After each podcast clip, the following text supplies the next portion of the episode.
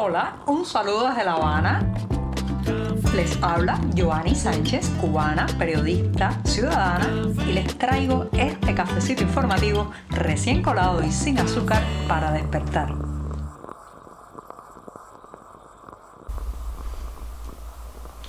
Día atravesado, jornada puente, en fin, el mismísimo centro de la semana, un miércoles que además es 26 de abril de 2023, se nos está terminando el mes y hoy amaneció esta Habana con algunas nubes muy cálidas y hay muchísimo calor aquí en la capital cubana. Yo estoy con una taza de café recién colado, ya servido y me voy a dar el primer sorbito del día para comentarles después los temas principales. Así que voy con este buchito sin azúcar. Después de este cafecito informativo, les comento que al final el oficialismo cubano ha tenido que ceder y ayer se anunció la suspensión del gran desfile por el primero de mayo, el Día de los Trabajadores, una jornada de reivindicaciones proletarias que en otras partes del mundo se convierten en marchas y desfiles para reclamar a los gobiernos, a las empresas y a las compañías mejoras salariales, laborales, incentivos y también flexibilizaciones de tipo sindical. Sin embargo, en Cuba se ha convertido ya desde hace más de medio siglo en un baño de multitudes para reivindicar, aplaudir y dar un espaldarazo al rey régimen, al Partido Comunista y a los hombres en el poder. Bueno, pues ese desfile que era, es toda una coreografía de músculo político, de probar fuerza y demostrarle al mundo de que tienen un apoyo popular que no tienen, porque ya sabemos que las plazas se llenan a lo largo del país mayoritariamente con gente acarreada,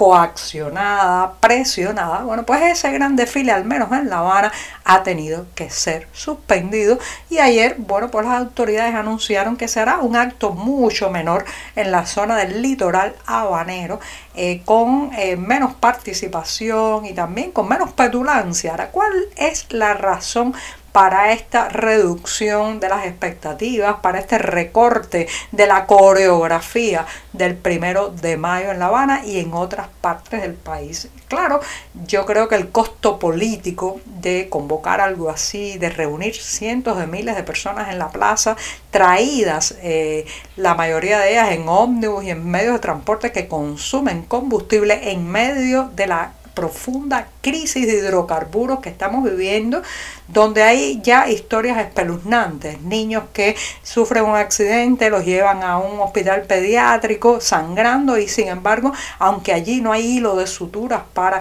reparar la herida que sufrieron, no tienen tampoco gasolina para llevarlos en una ambulancia a otro hospital donde quizás sí existen los recursos. O sea, estamos viviendo cada día anécdotas e historias, e historias de este tipo. Y en medio de eso tenía un costo político elevadísimo hacer, eh, digamos, esta obra teatral del primero de mayo y gastar los pocos recursos que quedan en esta nación. Una nación paralizada con las avenidas vacías, con la gente que intenta no salir de su casa ni siquiera en La Habana moverse de un municipio a otro porque no hay combustible para hacerlo. Pero no solamente, señoras y señores, es una cuestión de costo político, de impopularidad, porque ya a este régimen no le importa si es popular o es impopular. Están controlando el país a base de terror, a base de amenazas, a base de imponerse. Entonces, ¿cuál es la razón? A mi juicio también influye una motivación y es que probablemente ellos calcularon que este año la gente no se iba a dejar acarrear tan dócilmente. Se puede manipular unas elecciones, se puede, digamos, eso, juzgar a cientos de funcionarios para que digan que la abstención en el pasado proceso electoral de la Asamblea Nacional no fue tanta como parecía y como se veía en esos colegios electorales vacíos, pero otra cosa, otra cosa es fingir que se llenó una plaza cuando no se llena. Así que yo creo que aquí está funcionando por un lado, bueno, la falta de combustible, el costo político de emplear los pocos hidrocarburos que quedan en algo así, que no tiene ningún efecto en la vida práctica, y también el temor a que la plaza se quede media llena o casi vacía. También ya tienen pánico a reunir a muchas personas en un lugar, ya ustedes saben que alguien menciona una crítica, grita una consigna desfavorable y la eh, chispa en una sociedad muy molesta con la gestión gubernamental. Así que todo eso contribuyó a la suspensión de un desfile que no tenía que ser, porque ni siquiera se trata de un primero de mayo para los proletarios, para los trabajadores, para la gente como era, e iba a ser simplemente una puesta en escena para el poder. Ahora será una puesta en escena, pero mucho más apocada. Tengo amigos que a pesar de que llevan muchos años, más de una década o dos viviendo fuera de Cuba, todavía sienten que deben comer arroz cada día. Si no ponen en su plato un poco de arroz, bueno, pues perciben que no han comido, que están insatisfechos, que les falta algo a esa cena, a ese almuerzo. Bueno, pues muchos me preguntan por qué los cubanos comemos arroz cada día. Y no solamente se trata, señoras y señores, de una cuestión de tradición culinaria, digamos, de costumbres gastronómicas, sino también que recuerden que desde hace mucho tiempo estamos sometidos a un mercado de racionamiento donde el arroz se ha convertido en un producto que usted recibe sí o sí por la cartilla de mercado racionado. De manera que se ha unificado, se ha uniformado el plato cubano y el arroz se ha convertido en un puntal importantísimo para sobrellevar el día a día. Bueno, y si yo les digo que ese producto, que ese ingrediente que no debe faltar en las mesas cubanas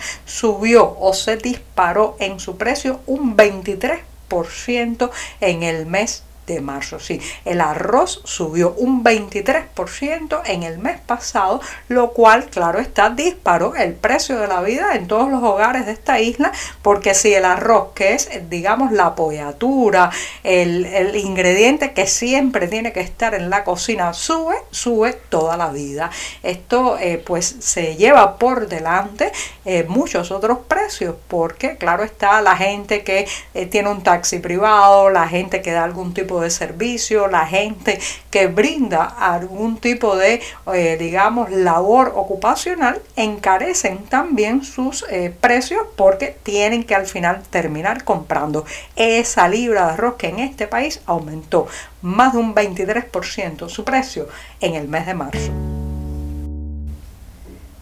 Ser remero y fugarse de una delegación deportiva oficial cubana en una competencia o entrenamiento en el extranjero es casi, casi un lugar común. Bueno, pues eso es lo que han hecho los cubanos Michael Julio Álvarez, Joel Vice Javier y Osvaldo Pérez, que se fugaron, abandonaron el equipo de Cuba mientras participaban en el torneo clasificatorio para los Juegos Panamericanos de Santiago de Chile. Esto, bueno, pues se dieron las fugas tanto en Chile como también en México y eh, pues la prensa oficial está quizás elaborando cómo va a dar la noticia, probablemente los cataloguen de traidores, apátridas, eh, indolentes, gente que dañó el equipo de remos cubanos, pero lo cierto es que estas noticias, señoras y señores, cada vez son más comunes porque claro está, después de una vida de sacrificio, de duro entrenamiento, de perder parte de la infancia y la adolescencia preparándose para un deporte, para ser un atleta de élite, bueno, pues estos deportistas cubanos se enfrentan a la dura realidad de que si siguen compitiendo bajo la bandera de la isla, si siguen representando a la delegación cubana por el mundo, pues tendrán una vida miserable, una vida, de penurias, una vida incluso de irrespeto, porque a un atleta hay que respetarlo no solamente condecorándolo, no solamente mencionándolo en los medios nacionales, sino también ayudándolo a tener una vida digna. Y la vida digna pasa porque esa persona pueda concentrarse, pueda dedicarse al entrenamiento, a eh, las competencias, incluso a los certámenes de corte mundial o internacional, pero no tenga que estar pensando en hacer tres madrugadas de cola para comprar un paquete de pollo, que no tenga que estar pensando en cómo robarse un poco de comida del centro deportivo donde entrena para que su familia pueda llevarse algo a la boca, en fin, es algo bastante triste lo que están viviendo los atletas cubanos y por eso se entiende que cuando tengan la mínima oportunidad escapen o se fuguen de las delegaciones oficiales. Ha sido con estos tres remeros. Bueno, han remado y remado lejos de la isla.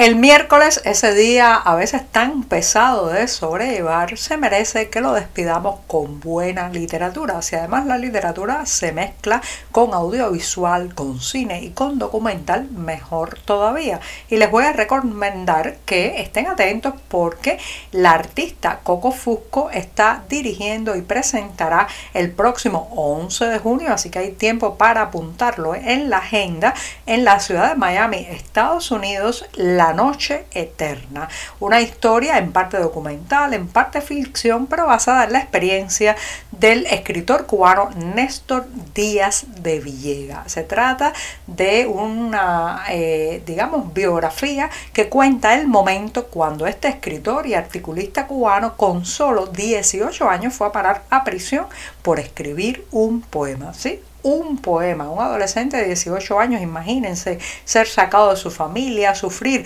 también una, un registro minucioso de sus pertenencias, la confiscación de muchos de sus libros y terminar tras las rejas por escribir un poema en los años 70 en la Cuba opresiva de aquel momento, algo que tampoco ha cambiado mucho, pero sí hay que revisitar y también hablar de esos momentos que nos han sepultado y eh, tratado de esconder de la historia nacional. Así que la noche eterna, el 11 de junio en Miami, Estados Unidos, de la mano de la directora y curadora cubana Coco Fusco. Y con esto sí que me despido hasta mañana jueves, ya saben, mi día preferido de la semana. Muchas gracias.